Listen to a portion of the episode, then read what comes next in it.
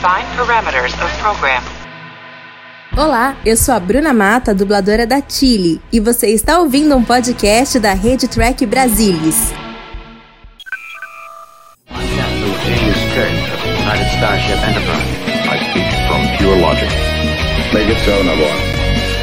You cannot deny me, Cisco. Where no man has gone before.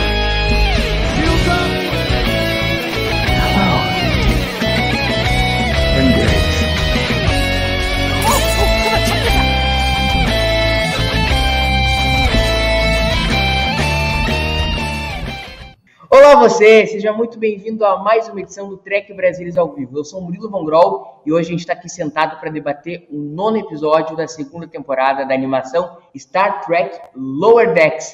E eu tô com esse pessoal lindo aqui para a gente debater mais esse episódio do Lower Decks. Temos aqui os dois cariocas uh, da live. Temos ele, o glorioso, o imponente Carlos Henrique. É, é. Boa noite. Fico até sem palavras depois, de uma, depois de ser anunciado dessa maneira, né? Boa noite a todos aí. Foi...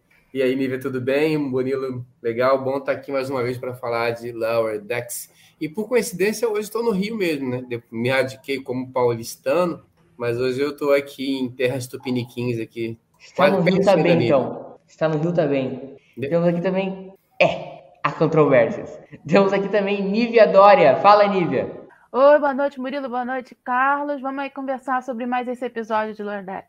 A primeira coisa que eu conseguiria uh, perguntar a vocês, acho que principalmente ao Carlão, né, que é um dinossauro do fandom brasileiro de Star Trek. Como é que se pronuncia o nome desse episódio, Carlão? Tu que aí Ah, é o perito em Klingon em Star Nada, Trek. Cara, logo para mim, eu, acho que eu, eu li em algum lugar que era alguma coisa parecida com Ed Dude, mas no, no, na aposta eu acho que isso em mim não. É, é um impronunciável, vamos chamar assim. Que nem o sobrenome. E tu, Nívia, não quer se arriscar a pronunciar o, o nome do episódio? Eu não sou linguista, mas eu não entendo de línguas inventadas para fins de entretenimento.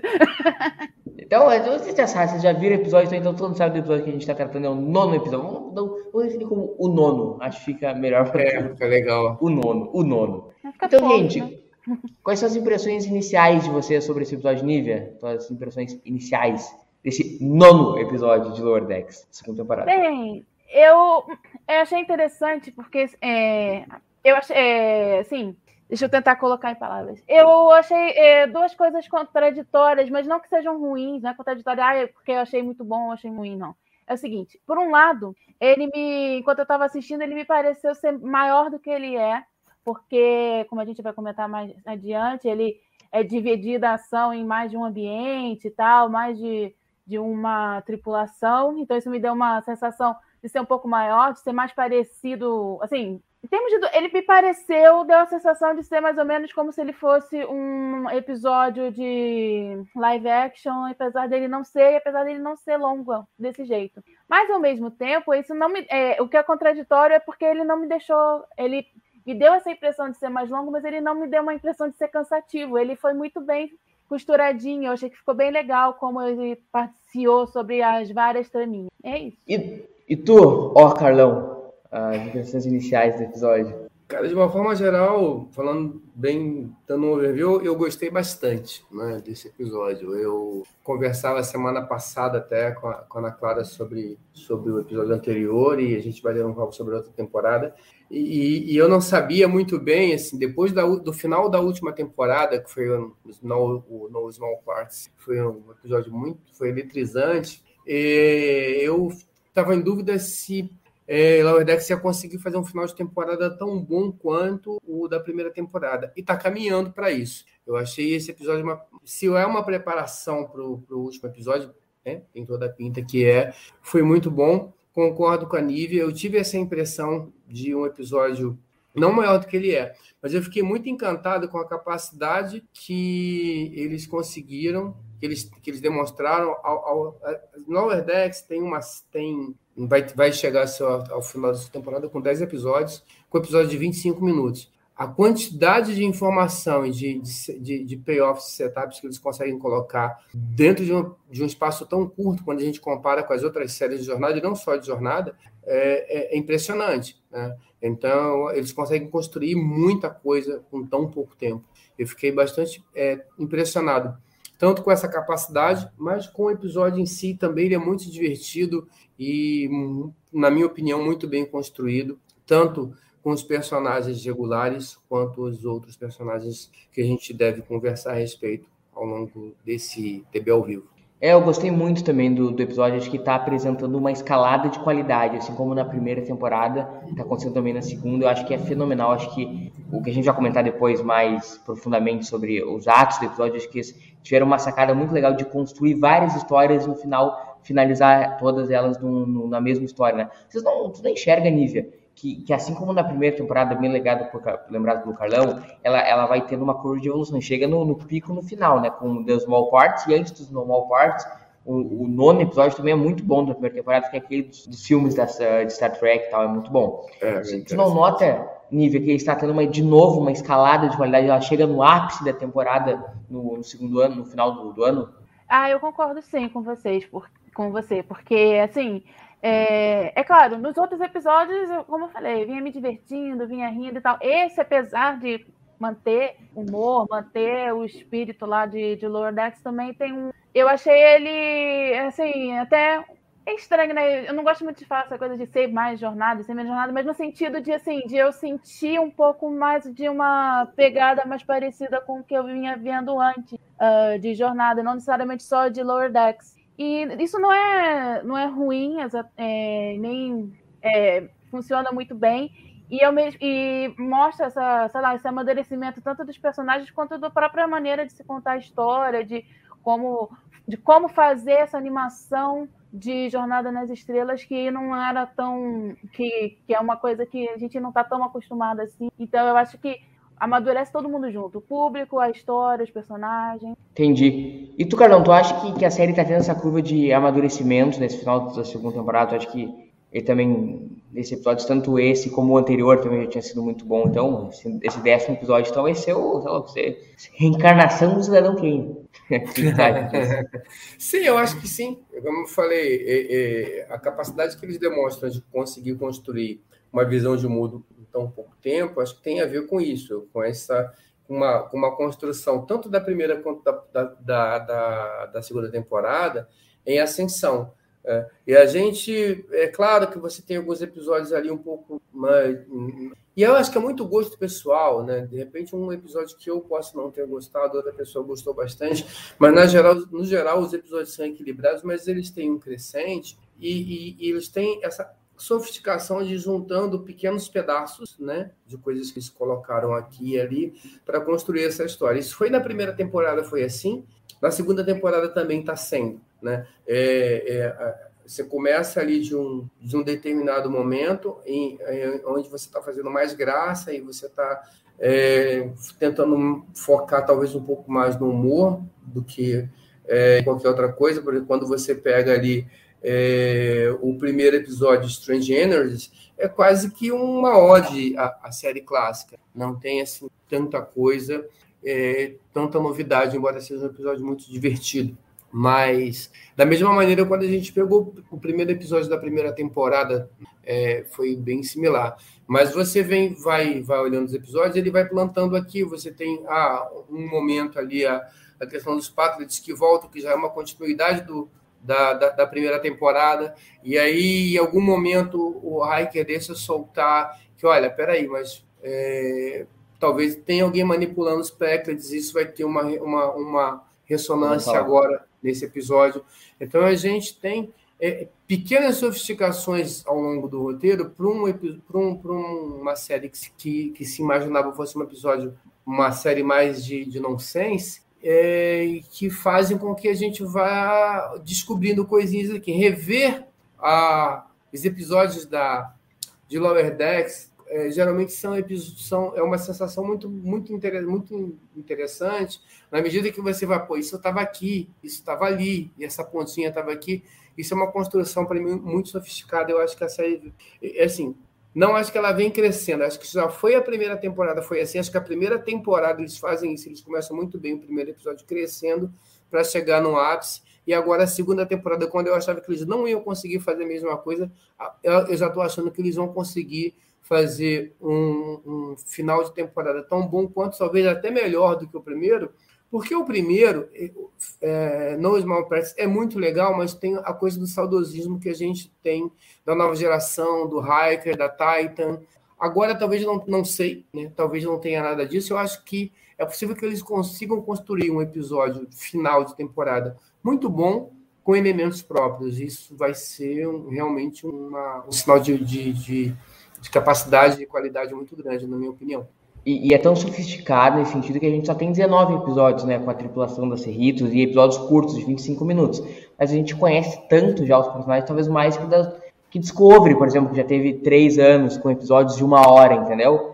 A gente, de, de, a gente tem uma profundidade, a gente conhece os personagens profundamente. E vamos Até que alguns, Carlão. umas séries de sete Fale. temporadas mesmo. Eu acho que a gente conhece alguns personagens ali mais do que a gente conheceu de algumas outras séries que tem mais temporadas ainda. Que tiveram sete temporadas que já estão finalizadas, sabe? Então, Não, com certeza. O, e, e, gente, voltando a passar para o Carlão para fazer a, a volta pelo, pelo, outro horário, uh, o que, que, vocês acharam do lance deles quebrarem uh, a história em três partes? Né? Seria a história A, B e a C. Eu não sei como vocês colocam isso em nível de importância para o episódio. Porque era, é absolutamente surpreendente. Eles jogam lá para os lower decks de Vulcano, eles jogam lá para os lower decks de Cronos, eles jogam para a história do Boiler. Como vocês viram essa, essa quebradeira do episódio nesse sentido de dividir em três histórias de três, três governos diferentes? Eu tenho certeza que ninguém que esperava, né? Se esperava, me dá o número da Mega Sena. Carlão. Olha, eu é, acho, volta naquela questão que a gente estava falando da, da sofisticação.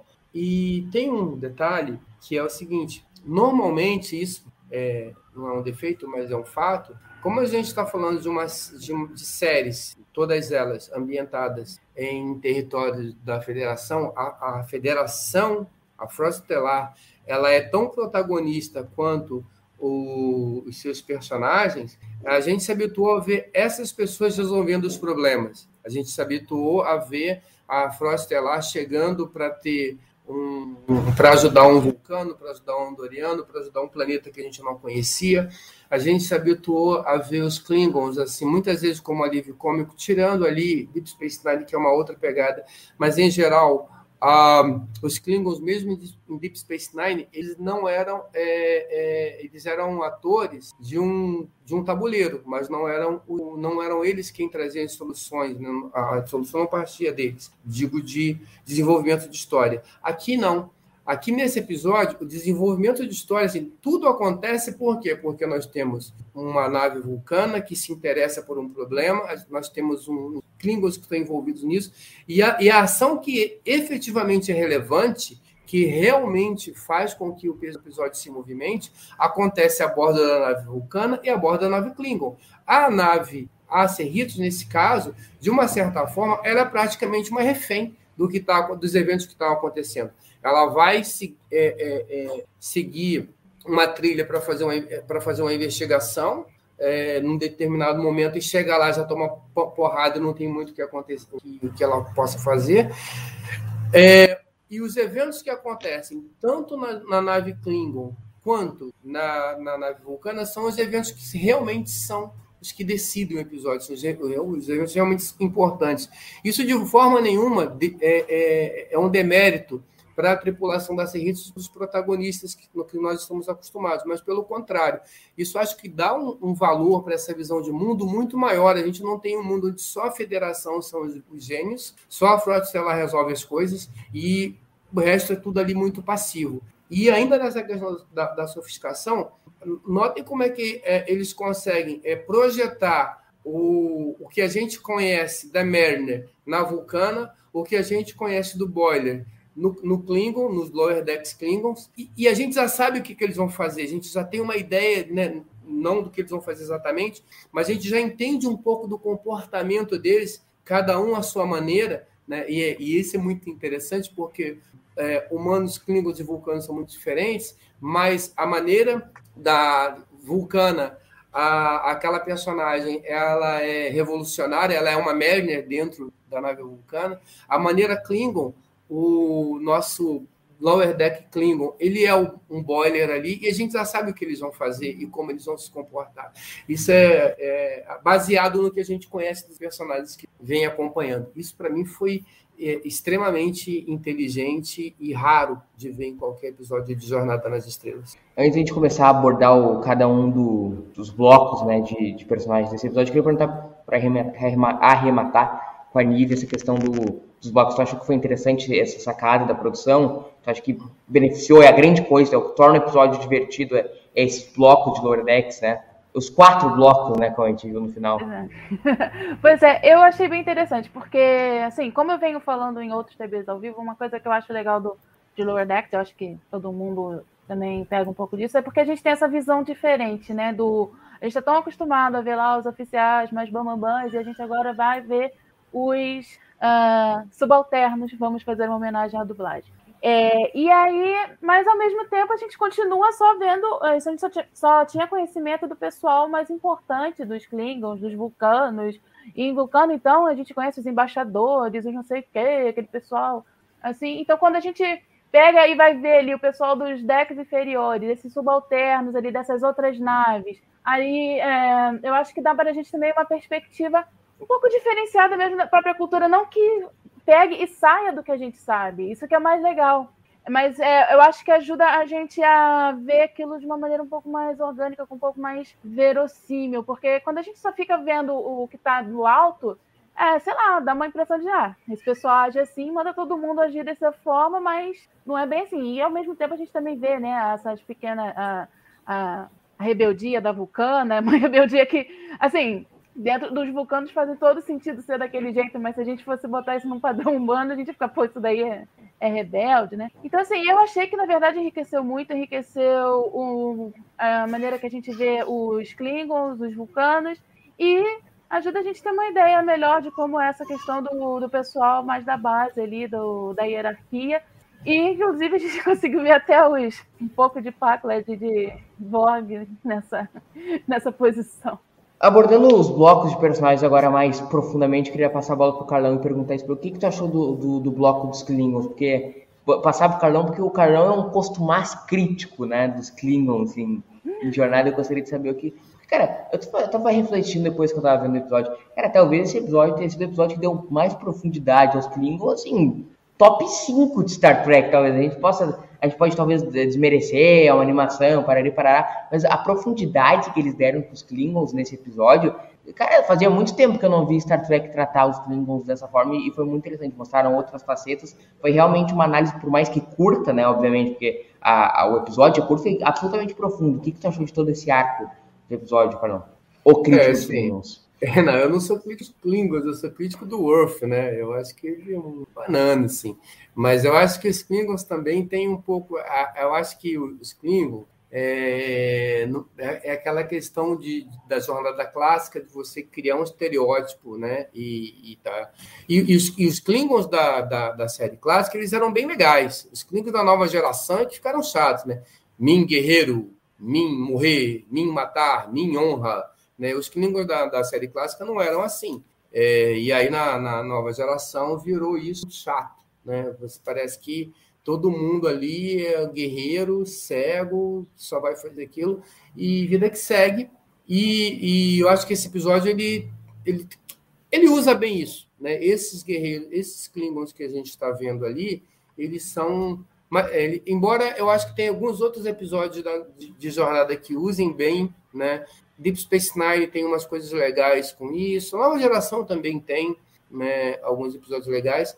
E para fazer até uma, uma justiça, né, a, eu, já, eu já acho que eu já comentei isso aqui, o Ricardo e a Stephanie, num Barba do Raio, eles identificaram um detalhe que eu acho que, pelo menos para mim, passou batido, que era o seguinte, o Worf, ele era um Klingon que não tinha sido criado pelos Klingons, então ele emulava o que ele achava que tinha, que tinha que ser um Klingon, mas ele, na verdade, não sabia o que era. Talvez daí a diferença dele para os outros, e talvez isso me faltasse compreender isso. Do, voltando para o episódio especificamente, eu acho que eles usaram bem todo esse contexto que a gente aprendeu, da honra Klingon, de, né, usaram de forma positiva de como isso pode é, é, ser utilizado de uma, de uma forma interessante de contar histórias. E que foram bastante respeitosos né, a, em relação a isso a, e trouxeram, acho que, uma, uma visão bem, bem interessante e, e eu diria usaram bem os elementos que a gente aprendeu da cultura Klingon para construir um episódio. E eu achei, de tudo que eu, que eu vi desse arco, eu achei, uma, teve uma fala nesse sentido que me, me chamou a atenção, foi um momento que a, a, a, a deve ser a Klingon, né, que vira lá para o boiler Klingon e fala, pô, você quer servir numa nave de, numa nave de ciências? Assim, essa pequena fala dá a percepção de que existem outras coisas além de naves de combate dentro do, do universo Klingon, o que é óbvio, né? E que isso não é uma coisa é, é, que eles vejam com, com louvor servindo numa nave de ciência, mas elas existem. Então, eu acho que isso tudo foi muito bem feito. E um detalhe para a construção né, que está muito mais relacionado às valores de produção são as cores, né? Então, quando você está numa nave na nave Klingon, ou, ou, você tem tons de vermelho mais acentuados, que tem essa coisa da violência de certa forma implícita. E quando, você, quando a gente vai para a nave vulcana, a, você tem muito verde, um verde bem clarinho, tal, que dá uma sensação mais de calma, de paz. Então, até esse tipo de cuidado, de construção, eles tiveram. E, e, e a, em contrapartida, a Serritos é uma coisa meio cinzentada, mas um cinza assim, meio sem vida em alguns momentos, dá meio a cara do contraste entre o que é a federação, o que é a, a o que são os vulcanos e o que é a, a, a frota estelar, né? E frota estelar, climas e vulcanos. Então, achei todo, todo esse detalhe de construção, achei muito, muito bem executado. Gostei bastante, sim, do que fizeram com os Klingons aqui. Foi bem legal. Não, é exatamente esse ponto que tu toca, Carlão, o lance, que, o lance da nave ciência, que deram realmente profundidade para os Klingons, né? Coisa que não é muito comum em Star Trek. O que, que os Klingons vão fazer em Star Trek? É eu sou guerreiro, eu sou a honra, eu sou o maioral da batalha. E nesse episódio realmente eles aprofundaram os climas e perguntar para Nívia de um, ponto que o Carlão tocou. Tu viu esse lance, Nívia, do, do, nosso amigo Vulcano, ele ser um boiler Vulcano? Obviamente com, com temáticas diferentes, com porque afinal ele é um Klingon, né? Ou seja, ele não, não, não pode ser um humano. A mesma pergunta que eu te faço, tu viu ali os estereótipos, no bom sentido, do, do boiler no, no nosso amigo Vulcano ali? Tu acha que a alma representada ali no vulcano, no vulcano, não, desculpa, no Klingon, era do Boiler? Completamente. Assim, é... E é justamente isso que no final acaba fazendo a nave voltar para os trilhos, né? Porque, assim, mas não é uma visão super. Assim, é uma visão de manual, mas não é uma visão de manual só de nave. Não é uma coisa assim, ah, eu tenho que seguir o capitão de qualquer forma, ele que tá certo e tal, tal, eu sou simplesmente um subordinado. Até porque eu acho que a cultura Klingon dá uma margem a você pegar e assassinar seu capitão e sumir a nave, né? Então, assim, e ao mesmo tempo, mas o importante ali é, é, é a honra do Império, é o Império Klingon e tal. Isso, e tem uma coisa que eu também achei interessante, estava ouvindo o, o Carlos falar e também estava pensando algumas coisas que o, esse capitão da nave Klingon, na verdade, ele me, eu não sei se ele vai concordar comigo, se vocês vão concordar comigo, mas ele me lembra um pouquinho mais os Klingons da série clássica, com uma coisa mais de astúcia, de querer enganar, de querer se uh, dar bem em cima dos outros. E é justamente isso que o, que o nosso Lower Deck não concorda muito, né? Que ele que vai contra essa visão da honra que a gente tem hoje em dia. É, você não pode deixar os outros lutarem por você, né? E tal.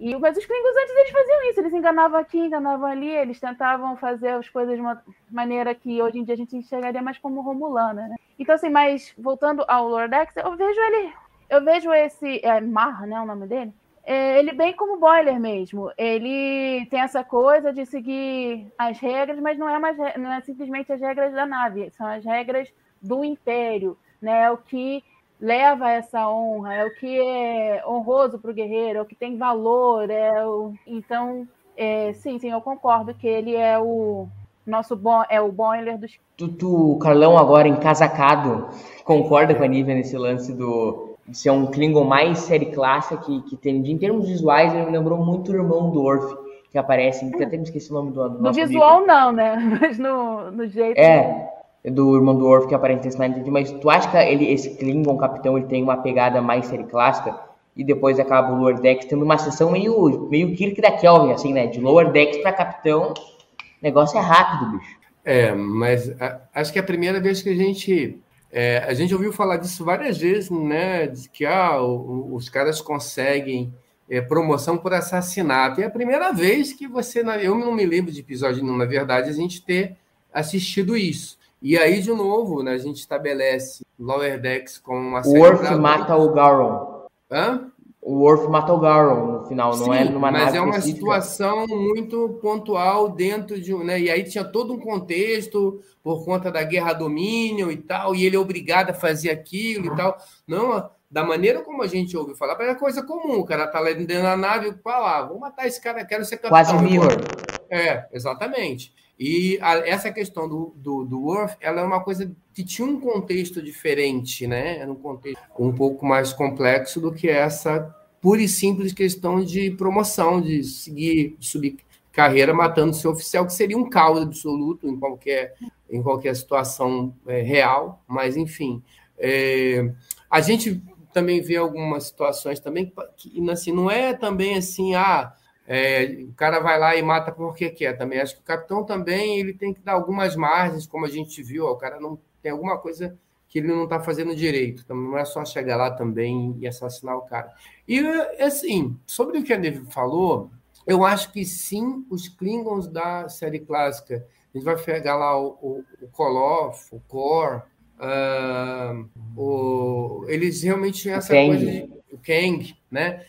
tem, tem, aqui um plano para tentar é, é, é, ludibriar a frota estelar ou, ou, chegar primeiro. E, inclusive, na, na acho que foi o, aquele episódio em que a, ele chegou naquele planeta, agora eu esqueci, é, que, a, que a, a, a menina fica tá grávida e o McCoy salva crianças. Ah, eu sei. Peraí, vai, eu vou, vou procurar, vai, é. vai tocando. Também é um episódio que tem um Klingon lá que está tentando ludibriar.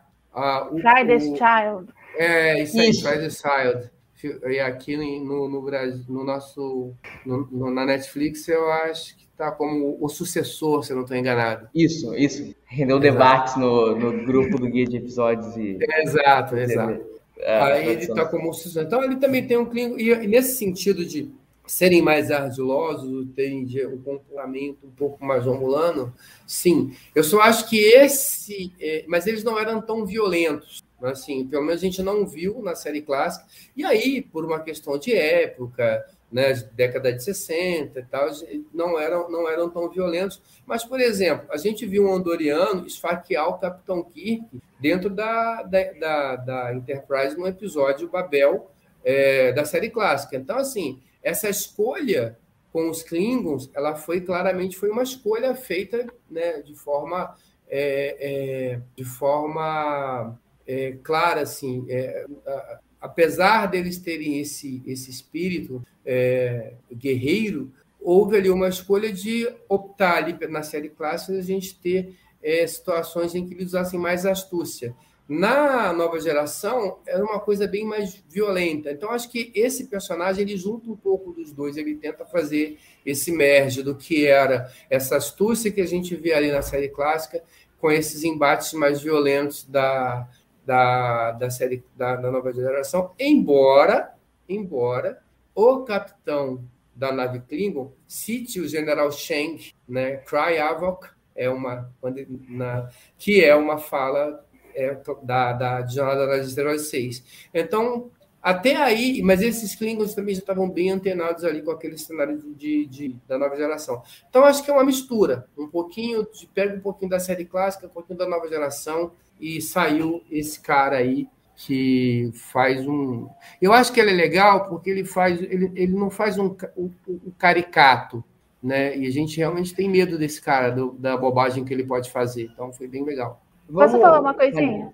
Claro, não, é porque eu não quis dizer que os Klingons, que há essa questão de você suceder o capitão assassinando. Mas como a gente vê eles desde a nova geração tendo esse comportamento violento muitas vezes, não é uma coisa que saia, que, que não esteja no nosso imaginário que seja possível, entendeu, Carlos? Não estou querendo dizer que é como se fosse no universo espelho aqui no Império do, da Terra, entendeu? Uhum. É só isso que ele queria. Era só Não, os. Klingons são lords ingleses perto do perto do, do pessoal do Império Terrano. Enfim, vamos passando, gente, pro arco do Boiler nesse episódio, que é com o, o nosso primeiro oficial lá e a turma do Havaí, que no fim ninguém é do Havaí. Oliver, é, essa, esse talvez seja o arco que mais se penha a premissa da série de ser uma série mais jovem, né? Porque ela toca muito em aspectos do jovem, do cotidiano, sobre aceitação, sobre fazer amigos. O que, que tu achou desse arco? Tem uma, uma crítica social ali embutida eh, durante todo esse arco do Boiler. O que, que tu achou do, da parte do Boiler? Pô, é, com certeza ele é o, como você disse, é o, é o bloco mais, assim, lower decks, lower decks mesmo, né? Ele é bem, ele é mais leve, tem essa questão jovem, como você botou, e a questão da aceitação, com certeza, né? Ele, primeiro tem o Boiler, continua ali meio que, apesar de já estar já tá voltando a ter uma interação melhor com os amigos dele, mas ele ainda está um pouquinho deslocado. Ele, todo mundo ali já conseguiu formar um, alguma relação com o pessoal superior. É claro que a Mariner é filha da capitã, mas a gente sabe como é que era a relação delas e mesmo ela já estava conseguindo, já está conseguindo restabelecer, fazer, é, ter uma relação melhor com a mãe. E ele ah, ainda não, não tinha conseguido, ainda não estava nessa coisa toda. Então, ah, então ele está ali perdido, sem encontrar um lugar, e consegue encontrar justamente com o pessoal do Havaí, que não é do Havaí, e que aparentemente começou com algo parecido, pelo que o, o Ransom fala, né? E eu acho que todo mundo que, que é jovem e que ou é novo no lugar, ou que saiu por um tempo e volta, a gente sempre se sente um pouco assim, né? Meio fora do lugar, querendo se.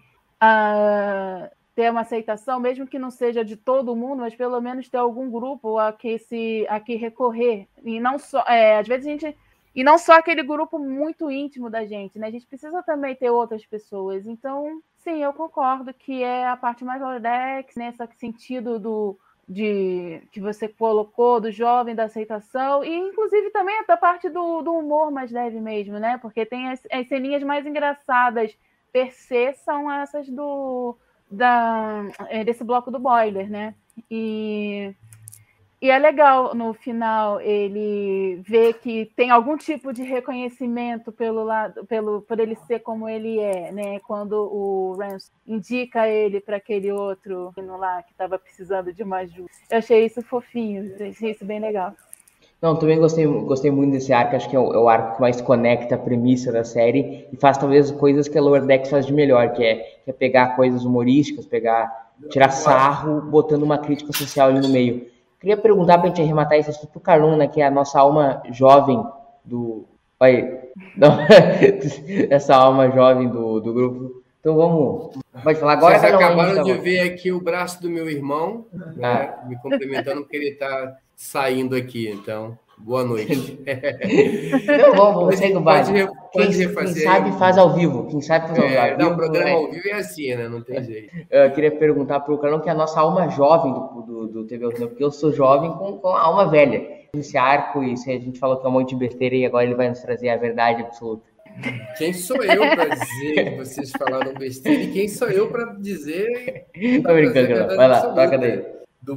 Ah, eu, eu curti bastante essa coisa do boiler, e, mas eu, eu acho que até a hora que o. Eu acho que o final, é, aquela. Ela, ela, ela justifica bastante do que estava acontecendo e ela acaba sendo um arco mais do Hanson do que do Boiler, né? Porque o que estava é bacana, ele está ali, concordo com tudo que vocês falaram sobre a questão da procura de, de referências, ele, ele e o, o, os dois que têm mais a, a pretensão de, de, promo, de serem promovidos ali, quem fala sobre isso toda hora é, são Boiler e Tende, né?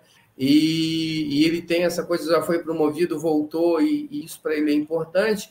E, e ele, mas aí ele vê essa coisa do, da relação com as pessoas como algo importante. Isso é um reflexo da nossa vida né, moderna e atual. Talvez não só moderna, talvez tenha sido uma coisa dos tempos, a gente imaginar que andar na companhia de pessoas mais importantes talvez possa ser positivo para a gente.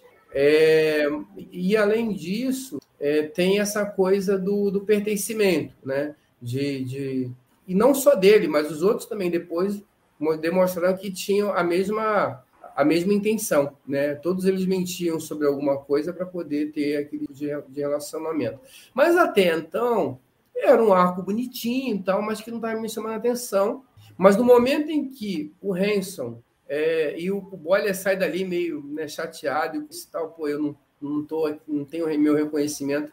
E, e, e chega que, do nada, e você não espera acontecer mais nada, e chega aquele menino indicado pelo Hanson, e o Hanson diz, pô, não, vai lá, que o, o, cara ele é organizado, ele é isso, ele é aquilo, pô, acho que dá uma coisa legal pro, pro Boiler, que a gente já sabe, que o Boiler é um cara organizado, que é um cara metódico, que ele conhece os regulamentos, que ele sabe o que ele está fazendo ali e tal, mas dá um, um, uma, assim, uma visão para o Hanson bem bacana, né? que a gente viu o Hanson aquele cara meio babacão, estou ocupado em fazer. De vez não é a primeira vez, a gente já teve outros momentos legais do Hanson, mas acho que esse é um detalhe, e esse que eu acho que, que é muito bacana de, de Lower Decks.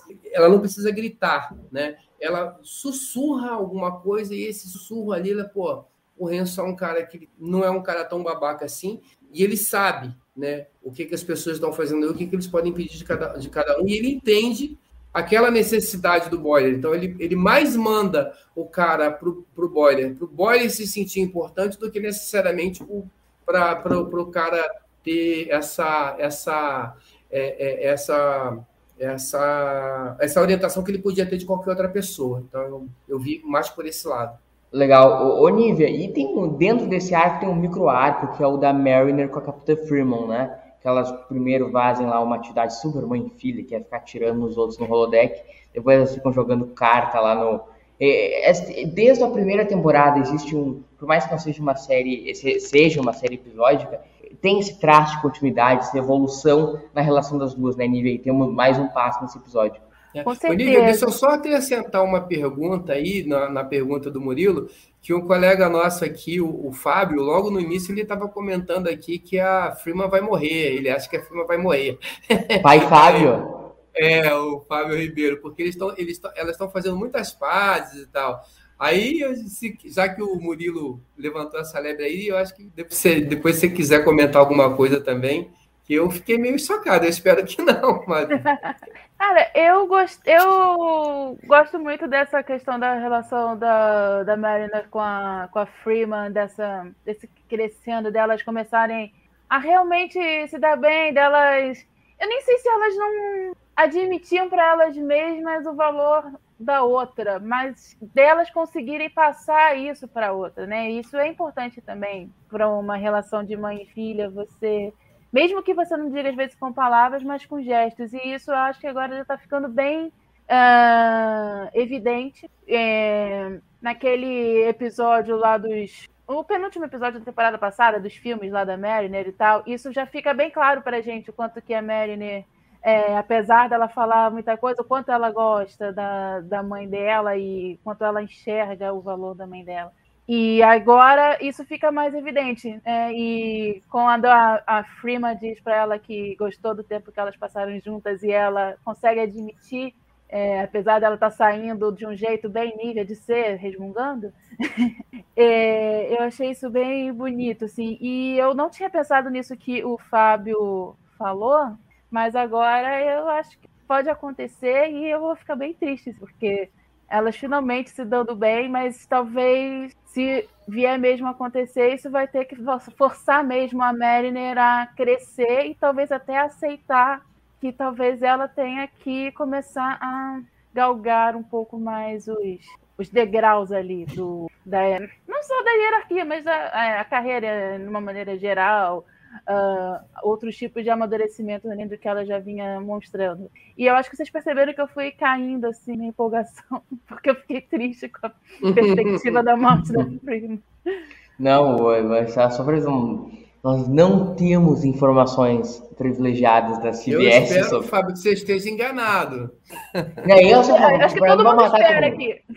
Para mim, pode matar todo mundo. Mata todo mundo. Eu sou a favor do drama raiz. Carlão. É, mas se você não se matar todo mundo, não vai ter ninguém para chorar, então você não tem drama total. É, então deixa um só, o Broncos fica com a síndrome do, do único sobrevivente. Aí, Aí fica o Packled. Packled, todo mundo morreu. Ai, É, isso aí, não. Sobra o, do- aquele oficial de segurança lá do Darmot, sobra ele além da pilha de corpos. Carlão, e o que, que tu acha do, do lance do, do arco vulcano do episódio? Porque a gente tem ali, como a gente comentou, o Boiler na figura do, do Lower Deck Klingon e um pouco a Mariner na figura da, da, da oficial, da oficial vulcana Lower Decks. Não sei tu, mas eu senti uma pegada de Valeris nela, do Star Trek 6. Ela cita a frase Spock do Star Trek 6, do a lógica é o começo da sabedoria, não o fim. Tem, to- tem toda essa pegada. um- O que, que tu achou desse arco todo? É, agora salva o dia no fim, né? Ah, É, não, é, e agora que você falou, é, eu, eu tinha, enquanto eu assistia, eu fiquei realmente com essa impressão de, de uma familiaridade, mas eu, agora que você falou é verdade, sim. Eu acho que essa, tem, tem, tem um quê de, de Valéris ali, sim. Eu não tinha me ligado nisso, não, mas acho que você tem razão. É, não só na, na atitude, como até nos traços do desenho, acho que eles procuraram um pouco disso, sim. Eu estava procurando isso na Maryland, talvez por isso não tenha encontrado. Acho que você tem razão. É, gostei bastante, embora eu ache sim, eu, eu acho que é importante eles salvaram o dia, o comportamento dela. E aí você vê, em alguns momentos, um, sutilezas, né? É, um, um, um meio sorriso, é, uma, um, de- um detalhezinho na, na interpretação, gente tá falando animação, que, que demonstra essa coisa de quase ser um, um, um vulcano, aquilo ali é, é quase uma, uma agressão. Isso é bacana da personagem, e, e isso salva o dia, sem dúvida nenhuma. Isso coloca os vulcanos numa condição é, de, de, de salvar o, a, a Cerritos e resolver o problema. Mas se a gente for olhar ali pontualmente, não, não aconteceu muita coisa ali. O que aconteceu é importante, mas não aconteceu muita coisa.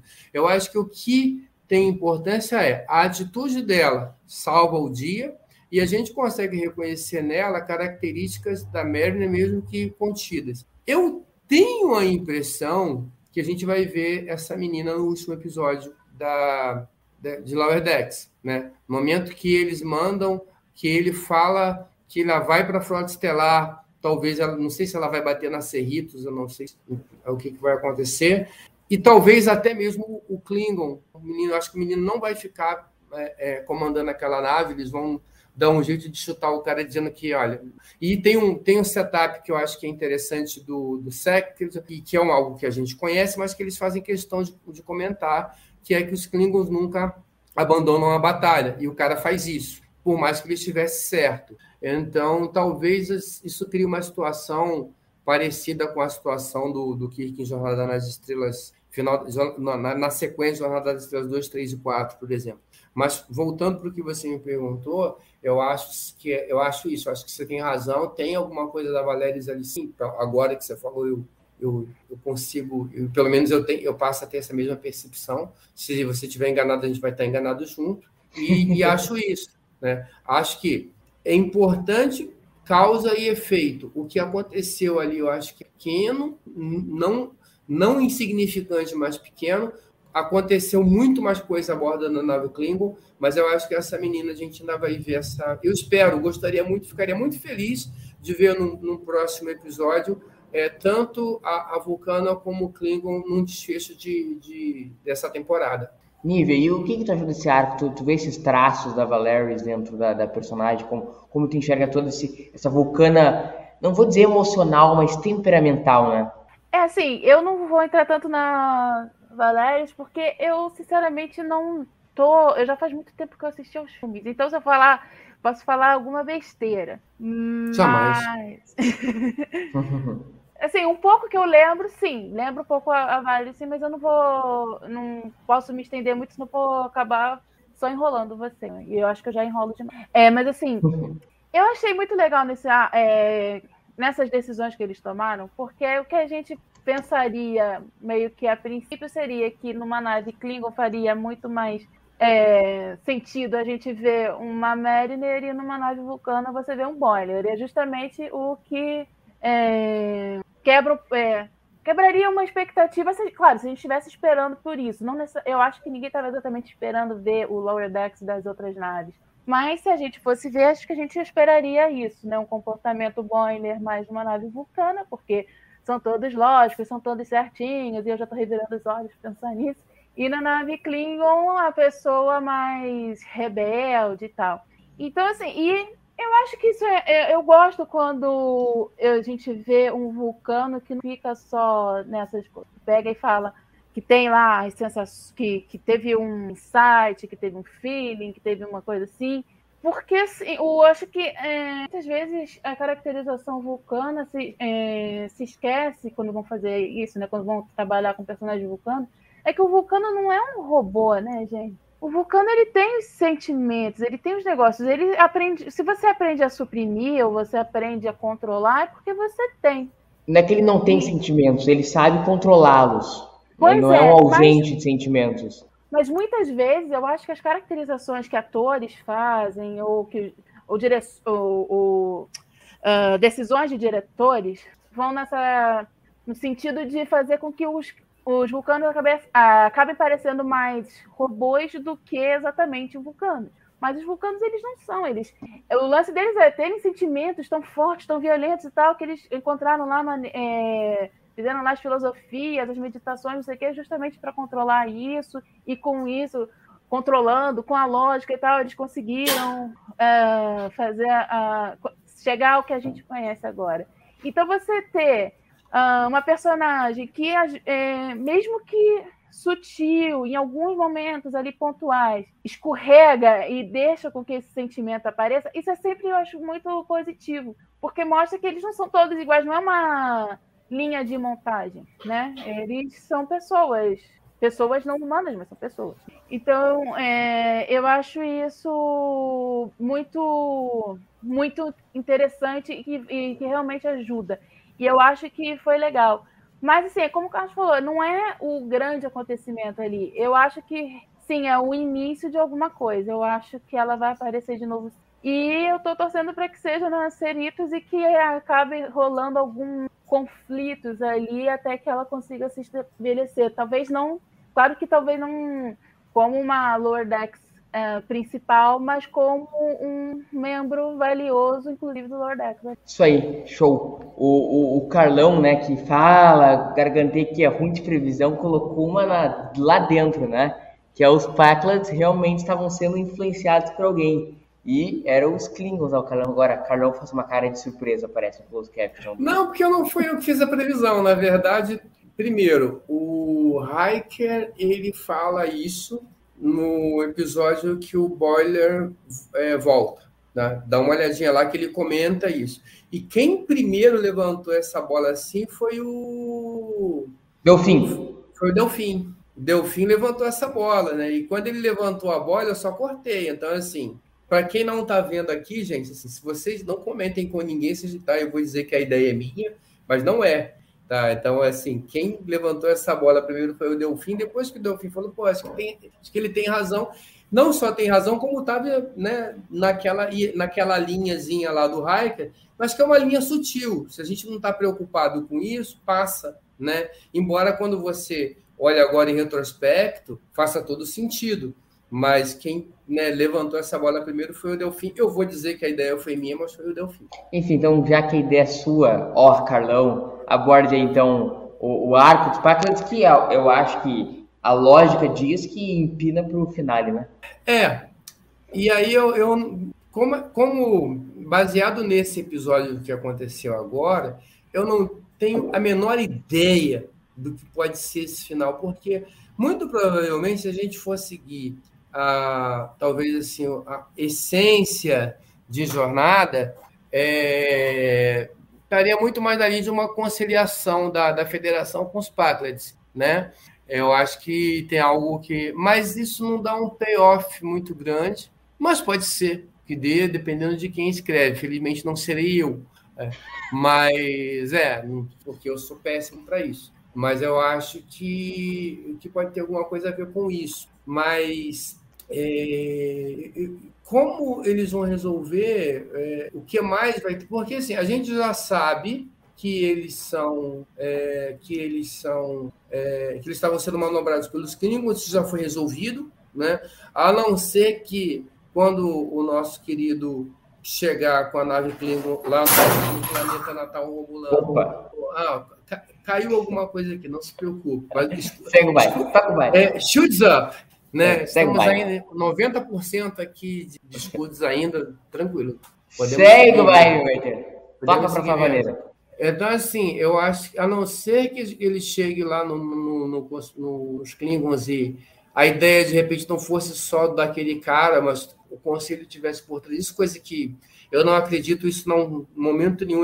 O episódio parece deixar muito claro que isso é algo que sai da cabeça do Capitão Klingon e não do, do Alto Conselho.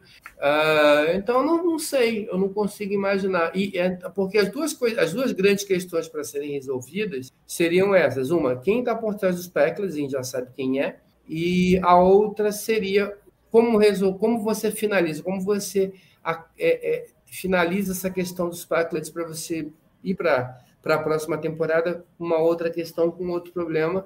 Me parece que a solução vai, obviamente, caminhar para uma solução de conciliação. Então, alguma coisa vai acontecer nesse último episódio aí. Talvez a gente descubra que tenha outras, outros Packers negociando com outras potências e tem que se resolver outras coisas. Não sei, mas eu, eu tenho dificuldades de tentar imaginar o que pode acontecer.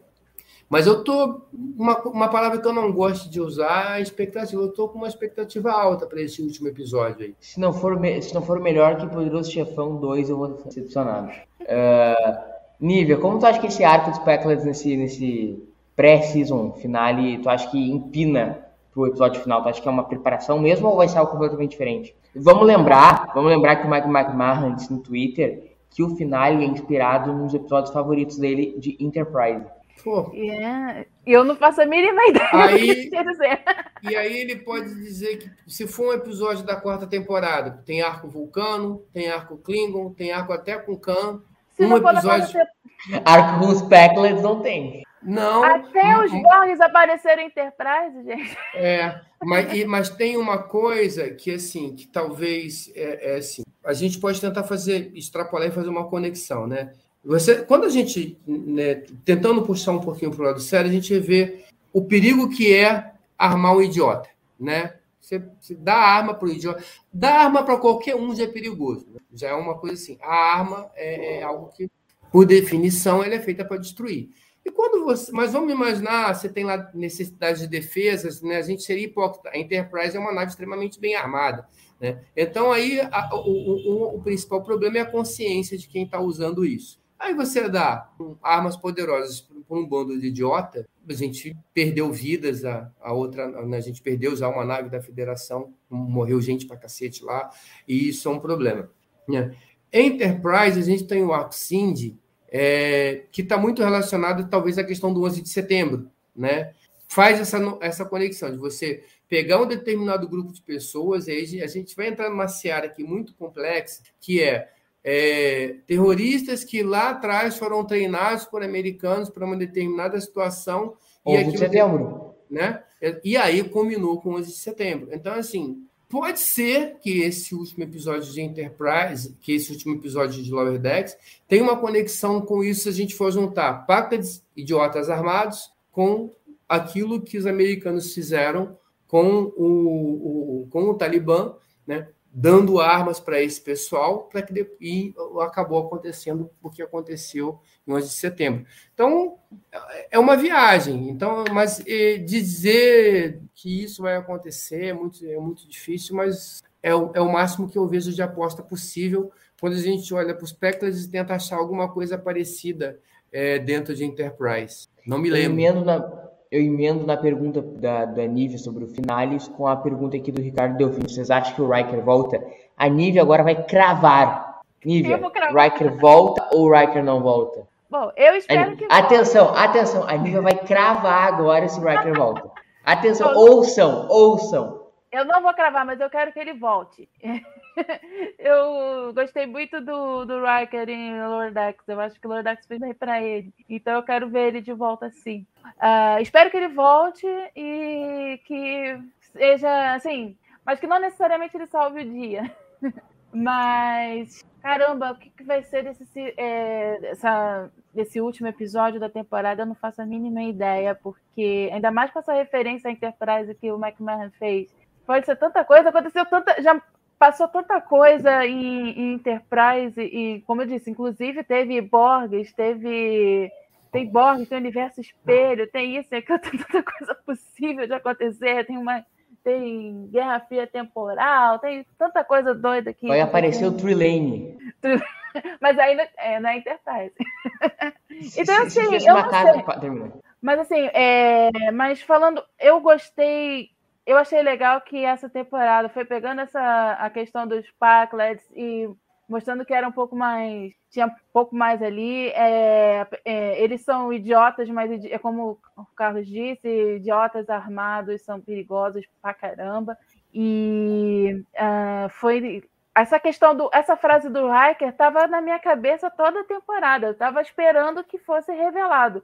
E na verdade eu pensei que fosse revelado quem estava por trás dos Packlets no último episódio. Me surpreendeu que nesse episódio a gente soubesse, que a gente descobrisse que foi. Então eu não sei o que, que vai acontecer no próximo episódio. Se vai ter uma resolução conciliatória, se vai acontecer uma outra coisa, talvez aconteça algo que dê o gancho para a próxima temporada. Em vez de ser uma algo que vai conciliar, mas algo que até vai dar uma resolução nisso, mas que já vai dar o gancho para a próxima. Um cliffhanger. seria legal. Isso, eu acho que ia ser bem. Eu acho que seria legal para dar essa coisa, já que já está já tá sendo feito, né?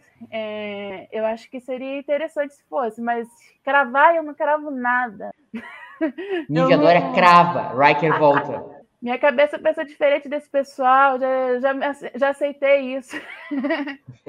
tá, gente, já estamos estourando o horário que a chefia já tá ligando aqui, braba com a gente. Então vamos fazer rapidinho os momentos, então, para a gente fechar o TV ao vivo. Vamos lá, então. Uh, momento carimbo do Dini.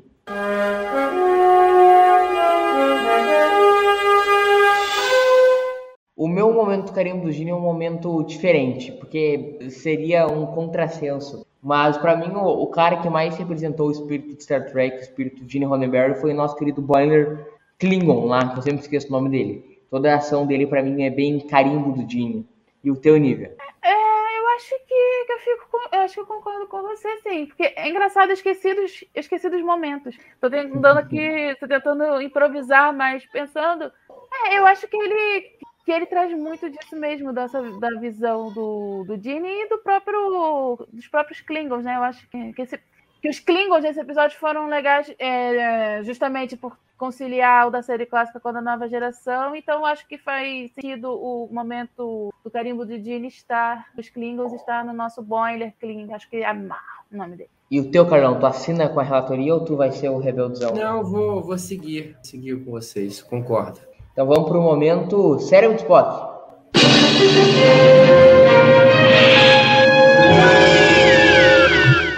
Carlão, você que tem a ponta da língua agora. Pá! O momento cérebro de Spock. Eu, na verdade, de novo, né? Para mim, Lower Decks não tem cérebro de Spock. Então, vou roubando o jogo e vou usar esse momento para comentar um negócio que eu achei engraçadíssimo, que é a hora que eles viram da série da, do, na nave Klingon para ser Ritos e tá tocando música de elevador, cara. Velho, toda vez que eu olho, que eu ouço aquilo ali, dum, dum, dum, gente, que isso, Aí eu fico mudando para ver. Aí tá lá aquele clima da, da nave Klingon, tal sangue, briga, não sei o que, vingança, vou matar o capitão. Aí vira para ser isso. Cara, é hilário. Eu então, assim, mas... Vale. Não, é isso, é, para mim é isso. Eu vou usar também como para mim o momento mais engraçado para mim é uma tirada para não para não terminar sem falar é o é os Borgs, o final Lordex Borgs, todos eles hibernados. para mim também foi muito engraçado. E o teu nível? Como eu falei, eu não, eu não preparei os momentos e, e eu acho muito difícil o momento cérebro de Spock em, em Lower Decks. Mesmo esse episódio não sendo haha o tempo todo, é, comédia o tempo todo, é, eu tô aqui tendo dificuldade mesmo para pensar no cérebro de Spock. Gente, porque assim, eu acho essa. O, a questão do, da música de elevador que o Carlos falou, é, eu acho então, para mim, é, é, o que eu sinto vendo Nova Geração. É uma eterna música de elevador. Então, assim, é, eu não consigo exatamente, mas pode ser isso. Vai ser então, vai ser por via das dúvidas. É, vai ser, porque. Mas ao mesmo tempo eu concordo. Show, então. Vamos pro momento chip de emoção.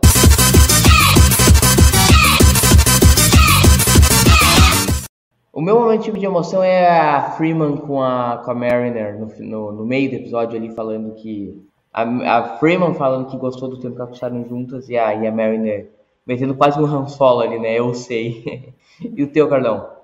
É, eu, eu acho essa cena legal, mas eu acho que a gente já teve, felizmente, outras cenas delas, né? Inclusive, acho que a cena que os Patriots estão invadindo a Cerritos e, e ela tá sangrando e, a, e é uma cena que, pô, velho, eu, né, e a, e a, e a Mary... Então, esse é de, outra, é de outro episódio. Então, desse episódio, eu acho que já teve outras cenas. Então, eu vou ficar, por, mais idiota que seja, né, por mais bobo que seja, mas eu, eu acho que pelo detalhe, pela sutileza e pelo que de quem vem, que foi aquela sacada do Hanson de mandar o menino procurar o Boiler, né? Que aquilo é uma, é uma sacada de liderança, né? O cara ele sabe, ele conhece o cara, ele sabe o que o cara precisa. A gente acha que o, que o Hanson é só um babaca, mas ele sabe o que o cara precisa e ele tem aquela atitude de ir lá e mandar o cara porque sabe que aquilo vai fazer bem para o Boiler.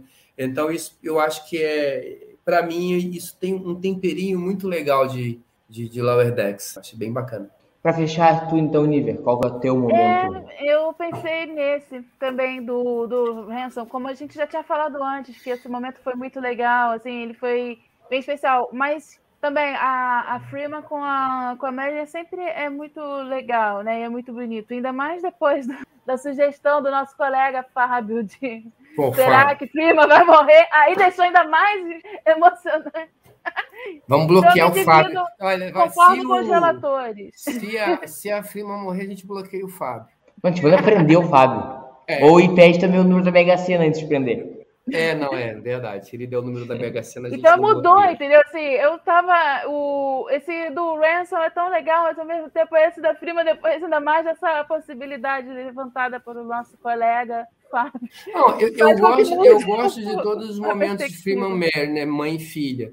É que a gente já teve outros momentos Freeman Mary na mãe e filha, e, e, esse, e do Hanson é raro, é, é inesperado. Mas Ô, Carlos, eu concordo. Para mim é esse. O negócio só é, mudou a perspectiva só por causa daquele comentário do Fábio. Porque se não fosse é. aquele comentário do Fábio, por mais que eu tenha achado legal e eu gosto dos momentos das duas, é, como você falou, já vem acontecendo. E teve outros momentos até que a gente que foi quando ficou mais evidente mesmo do, do afeto entre as duas, que fica mais. É, calou mais fundo na emoção. Mas quando você tem alguém falando, ah, será que ela vai morrer? Isso muda um pouquinho. Mas então, eu, mais, eu, concordo mais com você. Então, então isso aí, gente. Que os guerreiros estão cansados aqui já na live, né? Das, das caras batidas. É, só um, uma última observação que eu queria fazer antes de você encerrar. Vamos lá, cara. Assim, é, é o seguinte: a gente já tinha falado disso em outros, em outros programas qualidade visual e sonora dessa, dessa animação é sensacional, tá? A hora que a Cerritos aparece, ela entra, o som daquilo é muito bem feito, as passagens e tudo. A hora que a nave Klingon, a nave, a nova Vulcana, ela entra é, para proteger a Cerritos, todo, todo o, o, impacto, tudo isso é muito bem feito. E não só isso, a gente tem diversos, aquela, aquele detalhe de, de iluminação de uma nave e outras escolhas e tal. É artisticamente muito bem feito. Muito legal. Né? Isso a gente precisa. É, é, vale a pena, eu sempre falo isso, rever os episódios olhando para esses detalhezinhos que eu acho que gente tem tomado muito cuidado com isso. E, e... pô, aí assim, a gente, para quem não, não, não, não acompanhou isso, assim, na hora que o Boiler tá, tá, cai usando as botas do Spock e com a camiseta do Kirk, o ângulo que ele fica ali, vê, os caras imitaram aquela queda mal feita do Kirk no Jornada 5, né? Ficou aquela coisa, os caras tiveram esse, esse, tipo de cuidado, cara. É muito legal. Ficou realmente muito bom, a produção é super bem feita, é, na minha opinião, é a melhor produção de Star Trek, assim, das novas. Mas isso aí é um outro debate, dá muito pano pra manga. Muito obrigado, Nívia, pela presença. Obrigada, Murilo. Obrigada, Carlos. Obrigada a todo mundo. Só não obrigada ao Fábio que me, que me fez pensar na morte da Freeman. Valeu, Carlão. Obrigado pelo convite, valeu, bom estar aqui. Obrigado, Nívia, pela companhia. Para todo o pessoal que está com a gente aí toda semana. E não vou citar nomes aqui para não ser justo com ninguém, mas obrigado a todos aí pela companhia. Só não vou citar o nome do Fábio também de novo, porque Já eu também fiquei chateado com ele. Ele que não trate de trazer os números da Mega Sena aqui, se a Frima morrer, ele vai ser bloqueado. Gente, então, muito obrigado pela presença de, de vocês dois, muito obrigado pela presença dos nossos ouvintes, espectadores, o que for. Muito obrigado, estaremos voltando domingo que vem com né, o season finale Star Trek Lower Decks. Um abraço para vocês e tchau. Um abraço. Captain James Kirk of the United Starship Enterprise. I speak from pure logic. Make it so, Nabor. You cannot deny me, Cisco. There's coffee in that letter. Where no man has gone before. Hello. And